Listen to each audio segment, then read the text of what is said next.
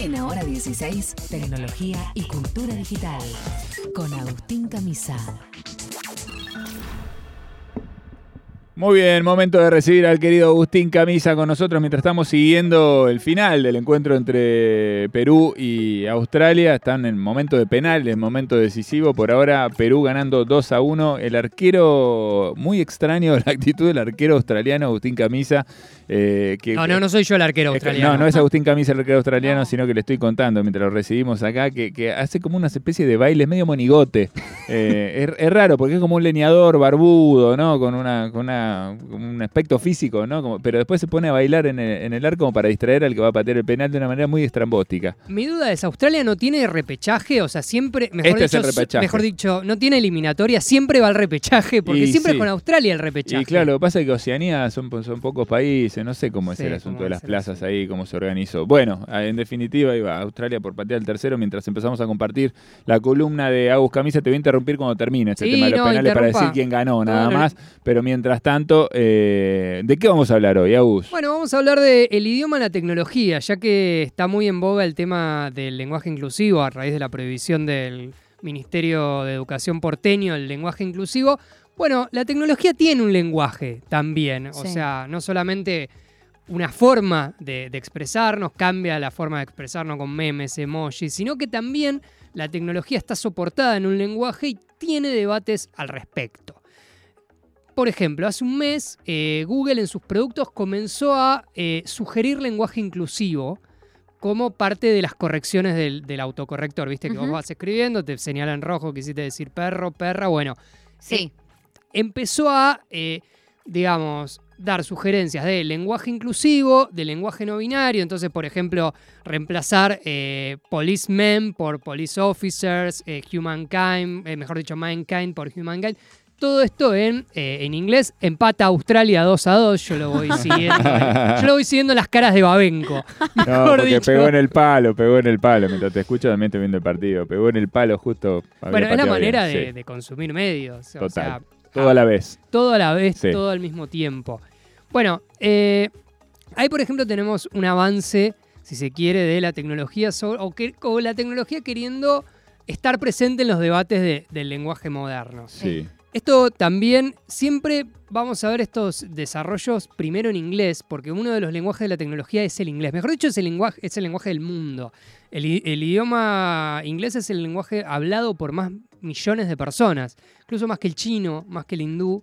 El cuarto es el español. ¿Como primera lengua o en general? No, no, hablado. Hablado, claro. Lenguaje materno es el chino o el hindú. Pero hablado, o sea, hay millón, en miles de millones de personas, el inglés es el lenguaje más hablado, lo cual no sorprende a nadie, pero es también el lenguaje de la tecnología. Sí. Por ejemplo, eh, hace 15 días eh, en Francia, la Comisión de Enriquecimiento de la Lengua Francesa mm. Qué rarísimo ese nombre. Sí, Francia suele hacer eh, punta en todas estas medidas de preservar el acervo cultural francés contra los anglicismos o los lenguajes. Entonces sacó unas recomendaciones para hablar el buen francés y un montón de palabras que para nosotros son comunes, como streamer, streaming, hashtag, y eSport, todas reemplazadas por un nombre así larguísimo en francés que como yo no hablo muy bien no me voy a molestar en expresar, como por ejemplo jouer en direct, eh, por ejemplo, sí. video, eh, qué sé yo, larguísimo así. También, ¿qué pasa? El, inglés es un lenguaje, es un idioma bastante sintético. Sí, económico. Económico, con lo cual, para la tecnología que siempre busca achicar espacios. Sí. Pero bueno, ahí, por ejemplo, tenemos otro. Como la neolengua de 1984. Pero estoy pensando en nosotros, igual somos. Viste, entre decir delivery y decir a domicilio no hay mucha diferencia. No. ¿No? O take pero, away, pero o estamos vas a diciendo delivery igual, ¿no? Eso también es cierto. Bueno, la RAE juega sus propias batallas también, hay como si se quiere el órgano censor. Y también recomienda. Lo que hace la RAE por ahí es más raro que es castellaniza algunos términos. Como por ejemplo Zoom, como ZUM o CD-RON, todo junto y así un montón de palabras que tienen su origen en el inglés, pero que las busca traducir al castellano. Ahí tenemos, por ejemplo, entonces otro lugar de eh, puja por el lenguaje. El tercero es en el Word, en su versión para este, para este la último paquete de Office, también tiene eh, habilitadas opciones de diversidad y también hace algunas correcciones de lenguaje no binario, lenguaje inclusivo o eh, mismo también eh, sugerencias y cambian las sugerencias en, en inglés y en castellano. Siempre hay más opciones en inglés que en castellano. Y esto no es tampoco casual porque, por ejemplo, en una investigación hecha por dos investigadoras argentinas, una es Laura Alonso Alemani, de profesora de computación en la Universidad Nacional de Córdoba y de la Universidad de Barcelona, analizaron un montón de tecnologías del aprendizaje, eso que se llama machine learning, que es que le dan de comer a, una, a, una, a un software de inteligencia artificial un montón de, de palabras y aprende de alguna manera. Bueno, las tecnologías, las automatizaciones en general, lo que hacen es amplificar enormemente estereotipos de formas muy sutiles. O sea, analizaron muchos de estos lenguajes y se dieron cuenta que de manera muy sutil amplifican ciertos estereotipos. Por ejemplo. Eh, vamos a ver, eh, destacó que la automatización de lenguaje es eh, evidente en estereotipos asociados al capacitismo, o sea, una forma de discriminación contra personas con discapacidad, y la aporofobia, o sea, aversión hacia las personas en situación de pobreza que nos condicionan al comunicarnos. Entonces, cuando se traduce en inglés, por ejemplo, una, lengua sin género, palabras como nurse sistemáticamente se traducen como enfermera o, y doctor como doctor en masculino, no es lo mismo. Y eh, entonces esto refuerza estereotipos de género. Y también eh, es el desbalance en, las, en la programación, esto que decíamos, el lenguaje de la tecnología es el inglés. Entonces, todos estos software de eh, lenguaje de, de aprendizaje están en inglés, contra muchísimo menos de otras lenguas, ni hablar de lenguas que hablan muy poco, como eh, lenguas originarias y, mm, en etcétera. Entonces, Me coparía una en cordobés, ¿no? sí, claro. Sería clase de culiado, no sé qué, y que empiecen toda la charla por ahí, ¿no? ¿Sabes, perdón, ahora que dijiste doctor, me acordé de que en España eh, una mujer eh, dice soy médico, soy abogado. Si vos, yo he estado allá en España charlando con gente en una cena. ¿De qué te dedicas, eh, María? Soy médico.